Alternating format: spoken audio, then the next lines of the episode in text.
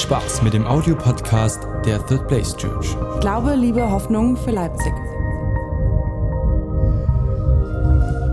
Wir starten heute eine neue Predigtserie rein. In die Predigtserie Planted. Und wir haben uns, die letzten Wochen haben wir uns mit Josef beschäftigt und den Weg from Dream to Destiny, von unserem Traum, wie wir in die Bestimmung hineinkommen. Jetzt geht es darum, wie wir in Verantwortung kommen. Und ich habe einen Psalm 92, Verse 13 bis 16 für euch mitgebracht. Und wir wollen die gemeinsam lesen.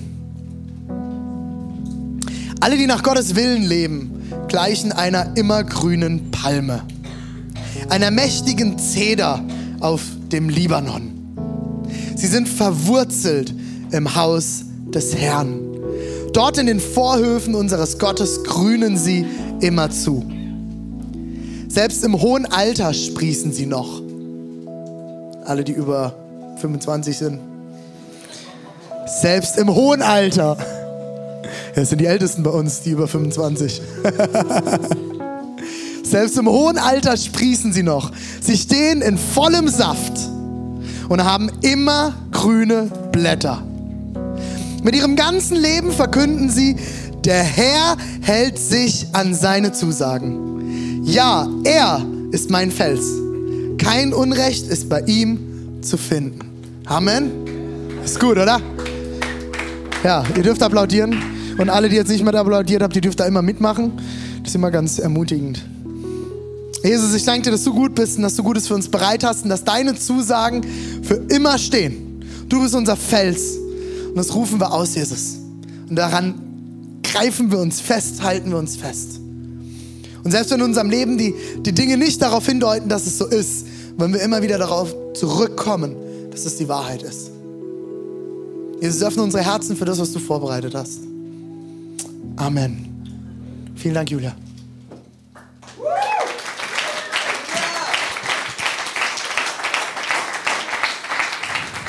Nicht so laut rufen, Männer, sonst gibt es Ärger mit Julian. Weil Julia ist witzigerweise mit Julian verheiratet. Das ist sehr einfach zu merken für alle. Gut, Leute, wir steigen direkt straight ein. Ich glaube, Gott hat jeden von uns für Gemeinschaft geschaffen. Könnt ihr das folgen? Macht das Sinn? Ich glaube, jeder von uns kennt diese Sehnsucht nach Gemeinschaft. Die Extrovertierten, so wie ich, mit ganz, ganz vielen Leuten, je größer der Gottesdienst, je voller der Gottesdienst, desto wohler fühle ich mich, desto mehr komme ich auf Hochtouren. Äh, andere eher introvertiert, denen reichen ein bis drei Leute, dann aber tief und gute Beziehungen. Aber ich glaube, jeder von uns ist zur Gemeinschaft geschaffen. Und es beginnt direkt im ersten Mose, wo Gott den Mann schafft in diesem Gedicht, das dort geschrieben ist, er schafft den Mann und er schaut ihn an und er merkt, es ist nicht gut, dass der Mensch alleine ist. Und was macht er? Er schafft die Frau. Gott sei Dank dafür. Das war die beste Idee Gottes, finde ich. Frauen sind schön. Sind was Gutes. Manchmal herausfordernd, aber gut. Manchmal. wer, wer, wer, wer ruft da? Du bist verheiratet, du darfst das nicht sagen. die ist nicht da. Doni, die hört vielleicht den Podcast. Und jetzt habe ich dich verraten. ich glaube, wir sind geschaffen für Gemeinschaft. Und ich finde, das ist so genial in diesen Versen, Leute. Ich, ich finde, das ist ein Lebensziel, was hier steht. Bis zum Ende des Lebens.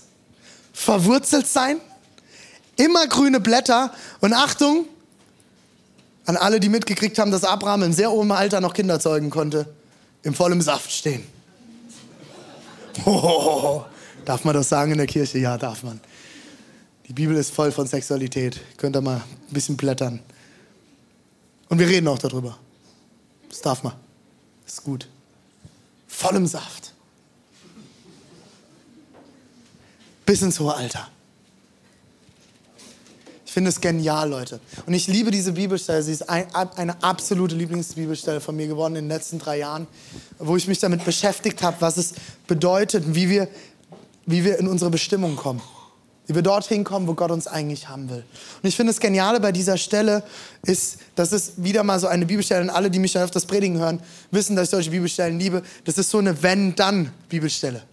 Da steht hier zwar nicht direkt wortwörtlich, aber wenn ihr es euch anschaut, die ganze Intention da drin ist, wenn du gepflanzt bist im Haus des Herrn, dann wirst du im vollen Grün stehen, wirst du im vollen Saft stehen, du wirst alt werden. Und mir hat die Woche ein, ein ganz toller Arzt gesagt, man muss nicht krank sterben. Das war nicht genial. Ja, Leute, jetzt noch mal ganz ehrlich, die ganze Medizin und die ganze Pharmazie erzählen uns, wir müssen, irgendwann werden wir krank und kränker und kränker und dann sterben wir. Am besten jämmerlich. Ich glaube, dass das nicht wahr ist. Ich glaube, dass, dass wir zur Gesundheit berufen sind und dass Gott uns eigentlich zur Gesundheit berufen, dass das ganz viel mit unserem Lebenswandel zu tun hat. Und ein Lebenswandelteil davon ist, dass wir gepflanzt sind ins Hause des Herrn. Ich weiß nicht, ob ihr auch wie ich solche bestimmten älteren Leute kennt, die immer was zu meckern haben. Die also es, die Sachen laufen gut und die finden trotzdem irgendwas. Ich weiß, das haben wir in Deutschland viel, aber ich rede jetzt von den speziellen älteren, ich nenne sie ganz liebevoll verbitterten älteren Leute. Ganz liebevoll. Diese Leute, in deren Gegenwart du eigentlich nur so hier im Hals so spürst. Nö, könnt ihr nicht, gell, Steve? Nee, nee, noch nie mitgekriegt. So Leute, die sitzen in der Bahn und die meckern über jeden Mist. Du setzt dich hin und, das hat man dem letzten, wir haben eine kleine Tochter, die ist jetzt ein Jahr alt geworden und äh, ich habe sie so ein bisschen geschuckelt, weil sie ein bisschen nervös war. So, sie müssen das immer im Takt machen, im Sekundentakt, sonst wird dem Baby schlecht. Und ich gesagt, sag mal, bin ich jetzt hier der Vater oder nicht? Was ist, was ist denn los? Und dann habe ich gesagt, Dankeschön, ja, ist ja auch so. Ja, und, dann, und du merkst so, Alter, Falter, was ist denn hier für eine Stimmung? Und dann dreht er sich um und meckert den Nächsten an. Und es sind Leute, die das hier nicht erleben. Die verbittert sind. Die nicht mehr im vollen Saft stehen, die nicht mehr immer grüne Blätter tragen, sondern die das Leben hart und bitter gemacht hat. Und ich will denen nicht mal absprechen, dass sie eventuell auch ein hartes Leben hatten. Aber ich finde es ein absoluten, absolutes Lebensziel, im Alter immer noch sanftmütig zu sein, barmherzig zu sein und Menschen zu segnen. Ist das ein Lebensziel? Jemand zu sein, der Leute antreibt und die nächste Generation voranbringt. Kenne diese Leute, die immer meckern über die Jüngeren. Es gibt zwei Leute in der Bibel, einmal einer der Propheten und einmal Paulus äh, der, äh, und einmal Timotheus, die gesagt bekommen, dein Alter spielt keine Rolle. Ich habe dich eingesetzt. Und ich habe lange darunter gekämpft. Ich bin seit zehn Jahren im Dienst, ich habe mit 18 angefangen in Gemeinde zu arbeiten, hauptamtlich. Und sind wir, ja, pff, der kleine Fortstar. Kann man ein bisschen Klos putzen. Ich wünsche mir, wenn ich alt bin, dass ich das erlebe und dass ich die nächste Generation zurüste für das, wofür sie bestimmt sind. Wenn wir da hinkommen wollen, dann spielt eine große Frage für mich eine Rolle. Was ist denn dieses Haus Gottes? Was ist denn los, Emre? Willst du mich unterstützen oder was? Ja, super.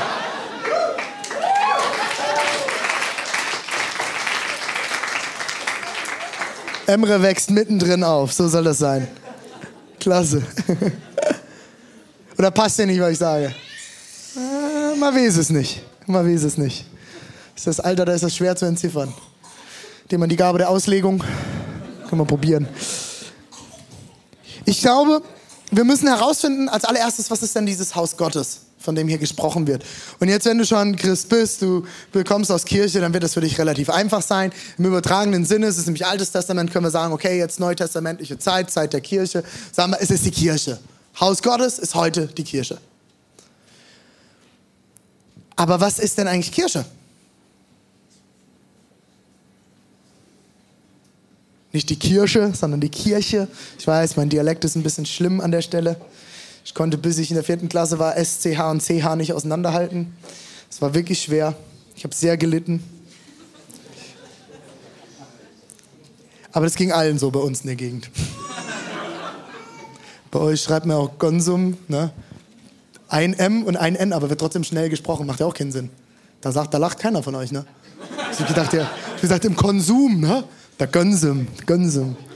Mit Doppel N und Doppel M. Gut, hätten wir das auch geklärt. Kirche, ich, kann, ich könnte euch da jetzt, gibt es theologische Abhandlungen, Doktorarbeiten und alles Mögliche zum Thema Ekklesiologie, Kirchenlehre. Ich will das mal ganz, ganz, ganz knapp versuchen zusammenzufassen. Und ich habe mich damit jahrelang beschäftigt, weil ich Kirche liebe und ich glaube, um Kirche zu leben, muss ich wissen, was denn der Ursprung ist. Der ursprüngliche Begriff, der in der Bibel verwendet wird im Neuen Testament für Kirche oder Gemeinde, ist Ekklesia. Das ist ein griechisches Wort und das hat Paulus eingeführt im Neuen Testament. Und ich finde ganz spannend an der Stelle, wo, wo das herkommt. Ekklesia bedeutet übersetzt so viel wie die Herausgerufenen. In vielen Kirchenkreisen wurde das meines Erachtens nach ein bisschen missinterpretiert. Und zwar, dass man so die, die Abgesonderten daraus gemacht hat. Ich weiß nicht, ob du mal in so einer Kirche warst. Das sind diese Kirche, da musst du anders aussehen, du musst anders riechen und du musst anders sprechen. Sonst bist du ja nicht so abgesonderter, herausgerufener, was Besonderes. Dann entwickelt man als Kirche so eine Sprache, ich nenne es immer Kanaanäisch, so eine Sprache, die versteht keiner. Du redest im, Gott, im Gottesdienst nur vom Blut des Lammes und die Gäste denken, wir sind nicht beim Metzger gelandet. Was ist denn das Blut des Lammes? Was soll denn das? Und es wird eine Sprache gesprochen, die kein Mensch versteht, der nicht in Kirche bis dato war. Die Leute sehen auch anders an. Du siehst den vom Weiten an mit 15 BWJD-Armbändchen, Push und Frog und alles, was es so gibt. So ein bisschen äh, Wolfgang Petri-mäßig. Und hinten auf dem Eastpack steht äh, äh, The God of the Things und nicht The Lord of the Rings, sondern God of the Things. Und, und diese ganzen tollen christlichen Aufkleber und Buttons am ganzen Körper. Und du erkennst vom Weiten den Eastpack bis unter den Schultern hoch in den Nacken gezogen. Das ist ein Christ. Und, wenn du, und, und, und die kommen dann, ich, habe solche Jugendlichen bei mir in der Seelsorge dann gehabt und dann so, ich werde total gemobbt in der Schule. Ich komme nicht aus Kirche, ich bin nicht kirchlich aufgewachsen. Es war hart für mich. Weil dann kannst du ja nicht sagen, ich verstehe es. Kannst du nicht sagen. Da musst du dann ja einfühlsam sein und so, das habe ich dann gelernt. Ähm betest du mit den Leuten und versuchst ihnen vielleicht so ein bisschen beizubringen, ähm, dass es nicht unbedingt so sein muss. Ähm, aber du riechst den 10 Meter gegen Wind an, das sind die abgesonderten, herausgerufenen, besonderen Christen. Die passen auch nicht mehr hier rein. Interessant ist, dass Ekklesia ursprünglich den, ein politischer Begriff war. Paulus war der Erste, den den im religiösen Kontext verwendet hat. Ekklesia waren so sowas wie der Stadtrat. Das waren die Herausgerufenen aus der Stadt- oder Dorfgemeinschaft, die Entscheidungen für die Stadt im Sinne der Stadt getroffen haben. Ich habe mich, ich frage mich seit Jahren, warum verwendet Paulus für die erste Kirche, die existiert hat, einen politischen Begriff? Er hätte ja auch irgendeinen anderen Begriff verwenden können. Niemand hat das vorher getan. Ich glaube, dass es, das ist meine Überzeugung, ist, und teile das mit ein paar Theologen, ähm, dass Paulus diesen politischen Begriff ganz bewusst verwendet hat. Die Aufgabe der Ekklesia in der Stadt war, suche der Stadt Bestes. Die, die schon ein bisschen Kirche kennen, wissen, dass das ein Vers ist, ich meine aus Jeremia. Ich hoffe, ich habe jetzt nichts Falsches gesagt. Jeremia oder Jesaja, Chef, die zwei immer durcheinander vom Begriff. Ich meine, es wäre Jeremia gewesen. Er sagt, suche der Stadt Bestes. Das ist die Aufgabe auch schon des Tempels und der Juden gewesen. Und Paulus geht hin und, begründet es nochmal tiefer und sagt, ihr seid jetzt Ekklesia. Ihr als Kirche seid Ekklesia. Ihr seid herausgerufen von Gott aus dieser Stadt, um der Stadt Bestes zu suchen. Nicht um so anders wie möglich zu sein, um so anders wie möglich auszusehen, um so anders wie möglich zu reden, sodass niemand mehr was mit euch zu tun haben will. Nein, ihr seid die Herausgerufenen und ihr sollt diese Stadt segnen. Paulus geht sogar so weit, und das ist eine Stelle, die wird ganz, ganz oft überlesen von vielen Christen. Ich finde die ganz spannend. Wenn es darum geht, wie, wen Timotheus als Älteste einsetzen soll, sagt er, dass die Leute Ansehen in der Welt haben sollen. Nicht die, die am meisten aus der Welt raus sind und am abgefreaktesten aussehen und leben, sondern sie sollen ein Ansehen in der Welt haben. Und ich habe mich gefragt, was soll das denn? Warum müssen die ein Ansehen in der Welt haben? Weil wir der Welt dienen sollen. Johannes 3, Vers 16. Die meisten von euch kennen diesen Vers. Denn so sehr hat Gott die Welt geliebt. Nicht die Christen. So sehr hat Gott die Welt geliebt, dass er seinen einzigen Sohn gab. Jesus liebt diese Welt. Und wenn du dir den Begriff dahinter anschaust, der da bei Welt steht, da ist die zerbrochene Welt mit gemeint. Den Zerbruch, in dem wir leben. Und Gott liebt diese Welt. Und unsere Aufgabe ist es, als Kirche dieser Welt zu dienen. Suchet der Stadt Bestes. Eine Frage, die Deborah, meine Frau und ich uns von Anfang an stellen, seitdem wir diese Kirche bauen, ist, was passiert in dieser Stadt, wenn wir nicht mehr da sind? Wenn diese Kirche nicht mehr existiert, fehlt dieser Stadt etwas. Und momentan, bin ich ganz ehrlich, fehlt der Stadt noch nicht viel. Wir sind ein paar Hansels, jetzt mal ganz ehrlich, wir freuen uns, weil wir jetzt heute wieder ein ganz volles Haus haben und wir überlegen müssen, wie wir die nächsten, äh, die nächsten Gottesdienste rumkriegen vom Platz. Aber jetzt mal ernsthaft, momentan haben wir noch nicht viel Einfluss. Wir tun der Stadt noch nicht viel Gutes. Wir beten für sie, das ist gut. Das ist der erste Schritt. Danke. Wie auch immer sehr gut gesagt, der David, der David, der Praktikant von der Elim. Super Kerl den die Woche kennengelernt. Der kann beten. Wahrscheinlich, weil er auch Asiate ist. Die beten wie Maschinengewehre. Der steht im Lobpreis und betet alles platt. Der kriegt, der kriegt der Teufel Angst, du, wenn er den beten hört. Das ist geil. Leute, wir als Kirche haben einen Auftrag für diese Stadt. Wir haben den Auftrag der Stadt Bestes zu suchen. Und wir werden in diesem Jahr und auch in den nächsten Jahren mehrere Initiativen, Projekte und Sachen starten, wo wir ganz explizit in diese Stadt hineingehen und der Stadt Bestes suchen, wo wir dieser Stadt dienen wollen. Wir haben einen Auftrag für diese Stadt. Eine Sache, die mich, seitdem ich im Ministry bin, immer wieder sehr verletzt und die mir sehr schwer fällt, ist, dass es immer wieder Menschen gibt, die die Kirche verwechseln mit einem Hotel. Mit ein paar fragende Gesichter gesehen, das ist gut. Ich nehme euch mit rein. Wir sprechen vom Haus Gottes. Ich bin davon überzeugt, dass die Kirche ein Haus ist. Der Unterschied zwischen Haus und Hotel, und unsere Leiter wissen das schon, wir haben uns die Woche damit auseinandergesetzt, ist relativ einfach. Im Hotel habe ich keine Verantwortung. Im Hotel kann ich das Zimmer hinterlassen, wie ich will. Im Hotel gehe ich rein, ich krieg Essen gebracht, ich muss aber den Teller nicht abspülen. Im Hotel, da, da mache ich Urlaub. Oder ich habe eine Geschäftsreise und dann muss ich da halt übernachten. Ich finde Hotels total genial. Ich liebe das. Du stehst morgens auf, dann meckert meine Frau nicht, dass ich das Bett nicht gemacht habe. Weil es kommt jemand, der macht's. Das ist genial. Aber Kirche ist ein Haus. In einem Haus wohnt eine Familie. Und in der Familie wird gestritten. In der Familie wird sich versöhnt. In der Familie ist es mal laut, da ist es mal leise. In der Familie wird gefeiert.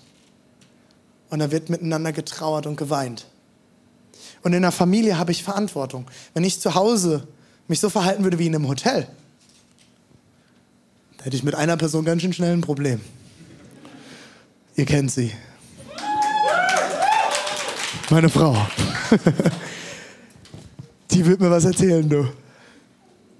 An alle unverheirateten Männer. Wenn ihr das versucht, später so zu leben, also wie in einem Hotel zu leben zu Hause, braucht ihr nicht in die Eheseelsorge bei uns zu kommen. Dann fangt er nämlich wo ganz anders an. Dann lernt er mal erstmal hier bei uns in der Kirche Klos putzen. Wir haben jeden Sonntag ein Team, die putzen nachher hier die Toiletten. Vielen, vielen Dank. Ihr seid der Hammer. Das, das bedeutet ein Haus. In einem Haus muss ich Verantwortung übernehmen. In einem Haus wird Leben an einem Familientisch geteilt. Und in einem Haus gehe ich nicht einfach ein und aus und gehe dann ins nächste Haus, sondern das ist mein Tisch. Das ist meine Familie. Hier trage ich Verantwortung. Das sind meine Familie. Deine Freunde kannst du aussuchen, deine Familie nicht. Mit der lebst du. Wenn du eine Familie gründest, hast du einen Einfluss drauf. Aber dann lebst du mit dieser Familie. Und es ist manchmal nicht leicht. Wir haben uns heute Morgen auch noch gezofft. Bei uns wird öfters mal gestritten. Wir sind beides Dickköpfe. Das gehört dazu. Das gehört zum Familientisch. Kirche ist ein Haus und kein Hotel. Und was an der Stelle auch noch spannend ist, und da, da habe ich diese Verletzung so oft erlebt, ist, Leute kommen rein, sind das erste Mal da. Und dann kommen sie nach dem Gottesdienst. Das sind immer die Christen. Ich sage das mal vorneweg. Kommen nach dem Gottesdienst, weil die anderen sind begeistert. Die haben sowas nämlich noch nicht erlebt. Die finden das genial, diese Gemeinschaft, diese Annahme hier und babababab. Hoffe ich doch. Habe ich auf jeden Fall meist erlebt. Und die kommen dann und sagen, ja, hallo, ich bin der Peter und ähm, ich finde es total scheiße hier. Also mehr sein, also wie ihr ja Gottesdienst feiert, das geht überhaupt nicht. Viel zu bunt, zu laut, mit dem Licht, lenkt doch alles von Jesus ab. Und das, äh, wo ist denn, das ist doch keine Predigt, was du da hältst. Du hast Scheiße gesagt, das geht gar nicht. Also das steht in der Bibel, das darf man eigentlich nicht sagen. Wo steht denn das? Weiß ich nicht, aber ich weiß, dass das da steht. Ähm, äh, zack, zack, zack, zack, zack. Und dann hauen die dir, also ich habe Leute erlebt, die haben mir dann 15 Minuten den Text gehalten, wie schlecht unsere Kirche ist.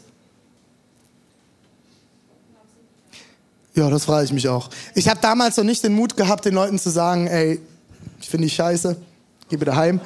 Mittlerweile bin ich da relativ entspannt. Äh, wem das hier nicht passt, der kann gehen. Es gibt ganz viele tolle andere Gemeinden in dieser Stadt, die Dinge anders machen wie wir und wir segnen sie. Und das ist toll, weil Kirche bunt sein darf. Aber was ich an dieser Stelle, was mich da so tief verletzt ist, wenn du dir vorstellst, du hast ein Haus und du veranstaltest eine Party und Leute kommen auf deine Party und denken, sie wüssten, wie die Familie dahinter ist. Ich bin in einem 700-Seelendorf aufgewachsen, mich kannte jeder. Weil meine, ich mit 30 Prozent des Dorfes verwandt bin. Und nochmal mit 30 Prozent der umliegenden Dörfer. Sehr, sehr schwierig, eine Frau zu finden da. Ich habe jetzt einen aus Stuttgart geheiratet. Es war weit genug weg. Vier Stunden Fahrt, dann geht das. Und in diesem Dorf, unser, unser Familienclan war bekannt wie ein bunter Hund. Die kannten jeder. Vor allem, weil mein Opa die absolute Partysau war schon immer.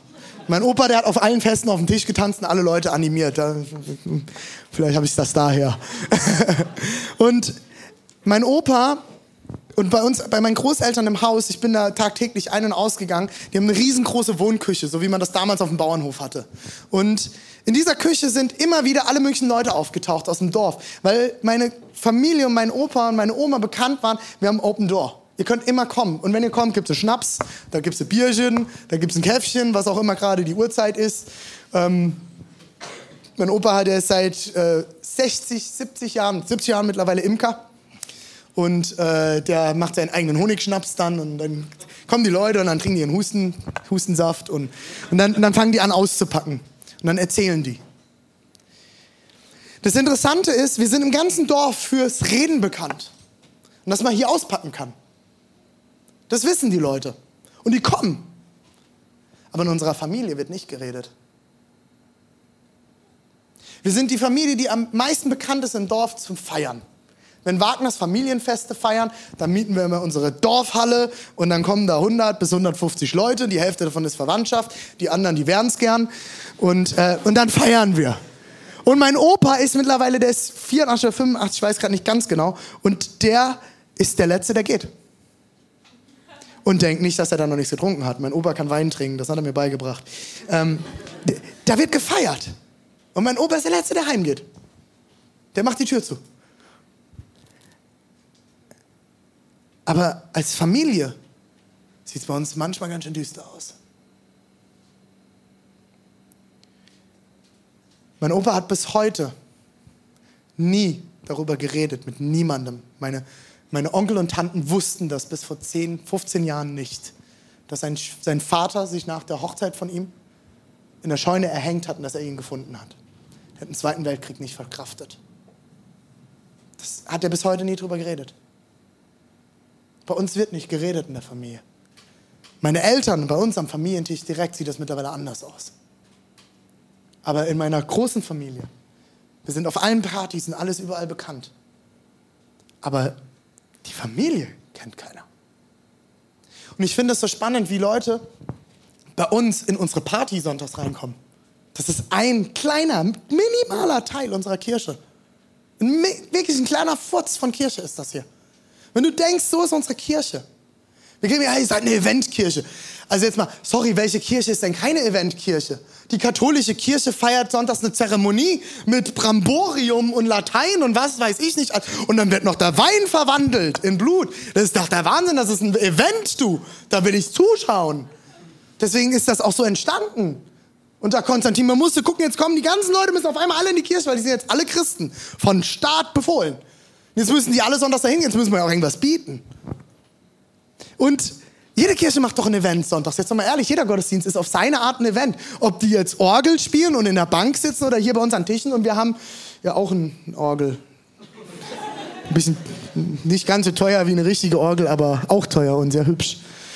Äh, darum geht es doch nicht. Und die Leute kommen hierher und bewerten uns nach unserem Gottesdienst. Ich verstehe das nicht, Leute. Das verletzt mich, weil, ich, weil unsere Kirche ist ein Haus und unsere Kirche passiert zu 90 Prozent der Zeit, weil sonntags haben wir anderthalb Stunden, unter der Woche. In unseren Small Groups, wo wir Leben miteinander teilen, wo wir zusammen weinen, wo wir zusammen lachen, wo wir einander tragen und ermutigen. An den Orten, wo du bist, zu Hause, in deiner Arbeit, an deinem Studienplatz. Ich hoffe, dass du da anfängst, Kirche zu leben. Und dich fragst, wie kann ich der Stadt Bestes an dieser Stelle suchen? Wie wir gehört haben von Josef, dass du Erfolg hast an den Orten, wo du bist und du in die richtigen Positionen kommst, um Einfluss fürs Reich Gottes zu nehmen. Oder kommst du nur sonntags, weil du es hier genial und geil findest und die Musik ist toll und alles ist toll? Warum bist du hier? Und bist du bereit, Kirche als Haus kennenzulernen? Wenn du im Haus Gottes gepflanzt bist, wirst du Folgendes in deinem Leben erleben können. Gepflanzt, Wurzeln schlägst. Das erste ist Erbauung. Es wird deinen Glauben aufbauen. Davon bin ich 100% überzeugt. Mein Freund Tobi Teichen aus München, der sagt immer, wenn du nicht wachsen willst, heirate nicht und geh nicht in die Kirche. Und am besten hast du keine Freunde. Weil in dem Moment, wo du in Beziehung trittst, hast du die Chance automatisch zu wachsen. Wenn du nicht wegläufst. Ich sage euch, Ehe ist das, was mich am meisten in meinem Leben geschliffen hat. Die hat mich ganz schön verändert. Und Kirche, was ich in den letzten acht Jahren auch teilweise gelitten habe, die ersten zwei Jahre waren easy, gelitten habe und wo Gott mein Herz verändern musste. In der Psychologie sagt man, psychische Krankheiten entstehen in Beziehung und können auch nur durch Beziehungen gelöst werden. Es bringt nichts, in einer Gesprächstherapie zu sitzen und ganz, ganz viel Wissen, da drin sind wir im Westen nämlich gut, ganz, ganz viel Wissen. Ich kann die ganze Bibel, ich kann da hier Bibelverse zitieren. Das sind die Leute, die mir dann sechsseitige E-Mails schreiben, wir sind die Hurenkirche Babylons und Zitate von Bibelstellen bringen, warum wir das Falsche machen und weil wir Sünder sind als Kirche. Das Wissen wird dich nicht retten. Das Wissen wird dich nicht verändern. Du kannst ganz viel wissen, aber null Veränderungen in deinem Leben erleben. Wenn du nicht bereit bist, dich in Beziehungen zu begeben, wo das Wissen zum Tragen kommt. Es gibt Statistiken, die besagen ganz klar, dass Reha-Tageskliniken bei Suchtkranken viel effektiver sind als Reha-Kliniken, wo du für acht Wochen weggesteckt wirst, du bist trocken und dann kommst du ins Leben und kommst wieder nicht mehr klar. Weil auf einmal alles über dich hereinbricht. In der Tagesklinik, wo du über Tag deine Therapien machst, weil die sind wichtig, aber abends wieder ins Leben musst und konfrontiert wirst mit deiner, mit deiner Umwelt, konfrontiert wirst mit deinen Beziehungen, die vielleicht auch Mist waren, die du vielleicht abbrechen musst. Da fängt an, dass du wächst. Und dass du lernst, in diesen Beziehungen auf einmal anders zu handeln. Und in unserer Kirche, wir werden streiten. Bei uns gibt es Konflikte. Und diese Kirche ist so lang imperfekt, wie ich Teil von ihr bin. Und diese Frage solltest du dir auch stellen. Weil ich bin nicht perfekt. Und solange ich diese Kirche leite, wird sie nicht perfekt sein. Und herzlich willkommen, wenn du das erste Mal heute da bist. Wir sind nicht perfekt. Du wirst verletzt werden in dieser Kirche. Dir werden Sachen nicht passen. Mein Freund Leo Bigger sagte dem Letzt, wenn jemand zu ihm nach dem Gottesdienst kommt und sagt, das und das hat mir nicht gefallen, sagt er, ach, nur eine Sache. Ich könnte zehn Sachen sagen, die mir bei uns in der Kirche nicht gefallen. Das geht mir auch so. Es gibt tausend Baustellen in diesem Raum. Allein diese Lampen, die sind so grottenhässlich. Ich will die unbedingt ersetzen. Aber ich habe noch keine Zeit gehabt. Wir wissen noch nicht, welche wir kaufen wollen. Wenn jemand einen Tipp hat, könnt ihr kommen. Das ist jetzt natürlich jetzt auch mit Menschen. Ich bin herausgefordert. Aber in dem Moment, wo du nicht wegläufst, kannst du Wachstum erleben. Und ich will mit euch ein, Vers, ein paar Verse dazu lesen aus dem Römerbrief im Kapitel 12, 3 bis 5. Ach nee, doch, nee, Galater 6, 9, Entschuldigung, ich bin verrutscht. Lasst uns daher nicht müde werden, das zu tun, was gut und richtig ist. Das kann manchmal ganz schön müde machen, die richtigen Entscheidungen zu treffen, oder? Gutes tun ist manchmal anstrengend. Und es gibt Menschen, da braucht man viel Gnade, um Gutes zu tun. Fängt zum Beispiel beim Trinkgeld an. Ich habe bei Starbucks gearbeitet. Ich weiß, wie großzügig Menschen sein können. Oder auch nicht. Gutes zu tun. Eine Entscheidung manchmal. Ich habe mir mal vorgenommen, ich will sogar Trinkgeld geben, wenn mich jemand nicht gut bedient hat. Wenn der am nächsten Sonntag bei uns in der Kirche sitzt, bitte sich an mich erinnern. Und wird die Gnade Gottes merken. Mal so als Nebenbemerkung. Denn wenn wir nicht aufgeben, werden wir zu der von Gott bestimmten Zeit die Ernte einbringen. Solange wir also noch Gelegenheit dazu haben, und die haben wir, hier sind viele junge Leute, die haben noch lange Gelegenheiten dazu, wollen wir allen Menschen Gutes tun. Ganz besonders denen, die wie wir durch den Glauben zur Familie Gottes gehören. Wenn du Teil dieser Kirche bist, wenn du zum Glauben gehörst, ist es deine Aufgabe, Menschen zu ermutigen und zu erbauen. Das ist eine deiner Number One Aufgaben.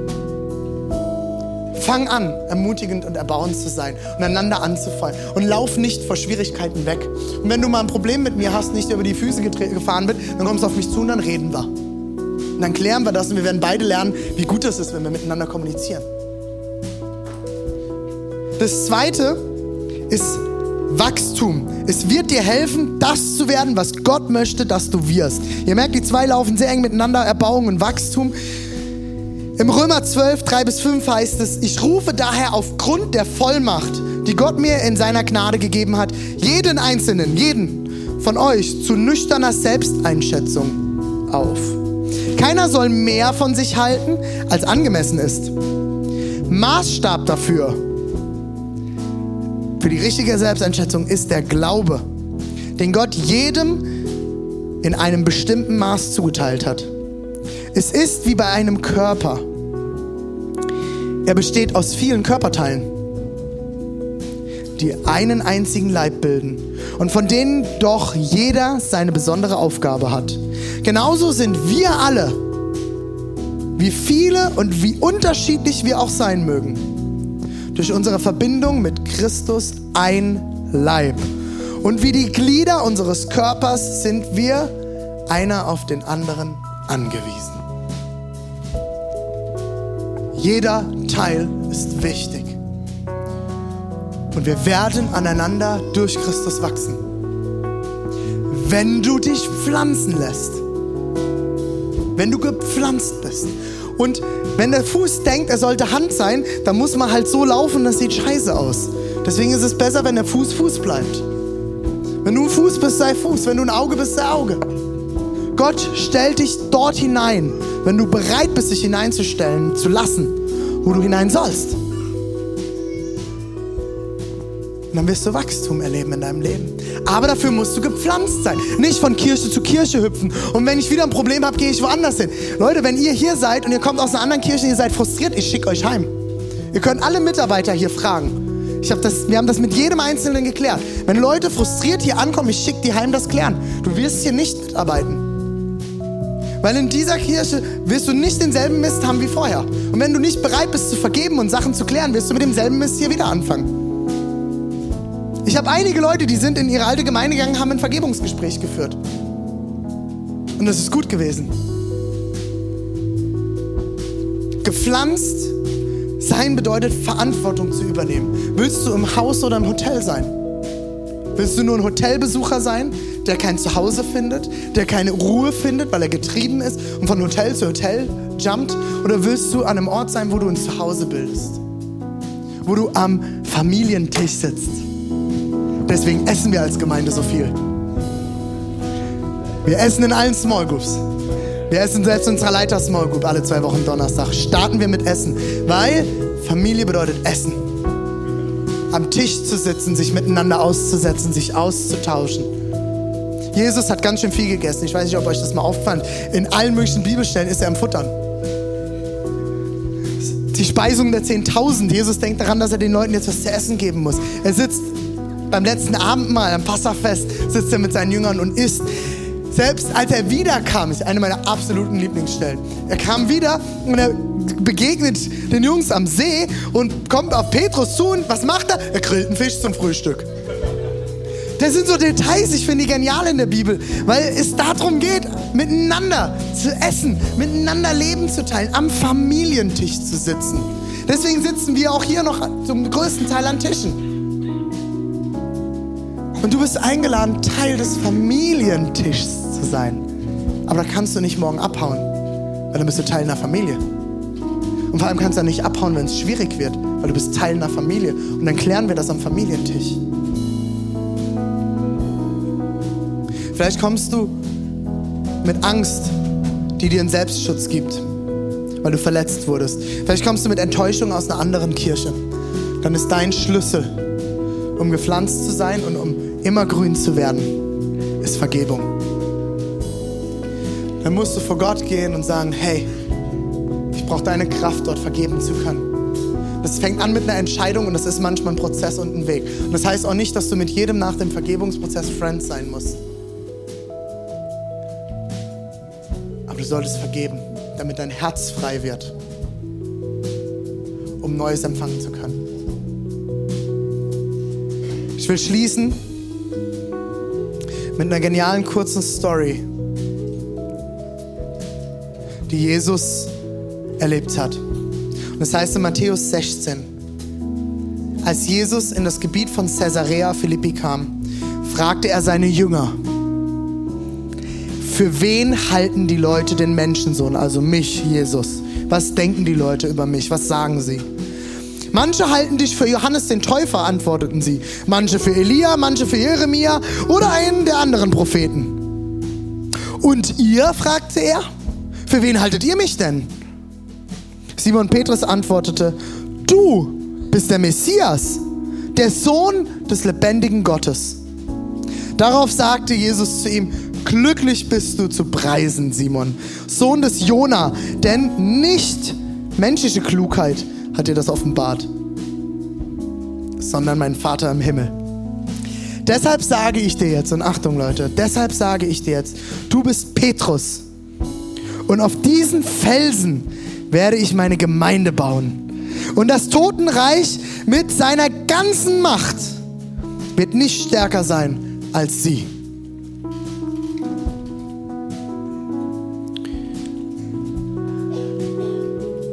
Petrus, ich weiß nicht, ob ihr euch an ihn erinnert, falls ihr ihn schon kennt, war der, der das Mischmasch runterwarf. Oder auch nicht. Machen wir nachher sauber. Alles gut. Petrus war der, der Jesus dreimal verleugnet hat. Sie kamen auf ihn zu nach der Kreuzigung und haben gesagt, hey, kennst du diesen Jesus? Und sie haben gesagt, nee, nee, nee, hat er gesagt, kenne ich nicht. Dreimal hintereinander. Dieser Petrus war so imperfekt. An vielen Stellen sieht man das durch das gesamte Evangelium, wie das Petrus für ein Haudegen war. Und Jesus sagt, auf diesen Petrus, diesen imperfekten Petrus, baue ich meine Kirche. Du bist Teil des Fundamentes, Petrus. Und du bist heute hier, Petrus. Ich kann das von mir sagen, ich bin imperfekt. Ich bin genauso ein Petrus. Ich krieg's auch nicht hin. Ich, ich struggle mit denselben Punkten wie ihr alle. Ich habe einfach nur die Gabe zu reden, deswegen darf ich hier stehen. Aber ich habe genau denselben Mist. Genau dieselben Themen. Und Gott sagt trotzdem, René, mit dir will ich Kirche bauen. Mit dir will ich Kirche leben. Mit dir will ich am Familientisch sitzen. Und das sagt er dir heute. Und die Frage ist, ob du bereit bist, dich pflanzen zu lassen. Teil zu sein, da zu sein, zu den Celebrations zu kommen, zu einer Small Group zu kommen. Wenn du in einer anderen Kirche bist, dann mach's da. gepflanzt zu sein, Wurzeln zu schlagen, Verantwortung zu übernehmen, finanziell, kräftemäßig. Bringst du dich ein? Bist du bereit, dich einzubringen? Wir haben tausend offene Stellen in dieser Kirche. Wir sind eine wachsende Kirche. Ich habe das vor ein paar Wochen gesagt. Ey, nur weil wir jetzt vier Bassisten haben, wir brauchen 17. Wir brauchen 17 Techniker. Wir werden weitere Gottesdienste starten müssen. Es ist schon wieder viel zu voll. Wir brauchen Leute, die beim Technikauf- und Abbau helfen. Wir brauchen Leute, die beim allgemeinen Auf- und Abbau helfen. Wir schaffen das nicht alleine. Bist du bereit, dein Teil mit an den Tisch zu bringen?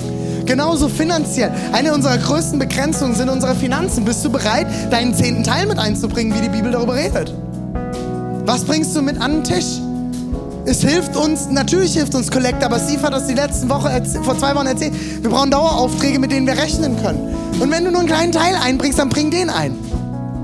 Aber was bist du bereit an Verantwortung zu übernehmen? Wir sind kein Hotel, wir sind ein Haus. Und wenn du Teil dieser Kirche sein willst, wirst du Verantwortung übernehmen müssen.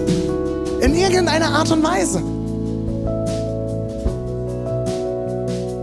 Und wenn du aus einer anderen Kirche bist, bring das da ein. Was du heute erlebt hast, bringst du dort ein. Wir wollen niemanden von anderen Kirchen haben, sondern wir werden mit anderen Kirchen gemeinsam Reich Gottes hier bauen. Lass uns aufstehen, Leute.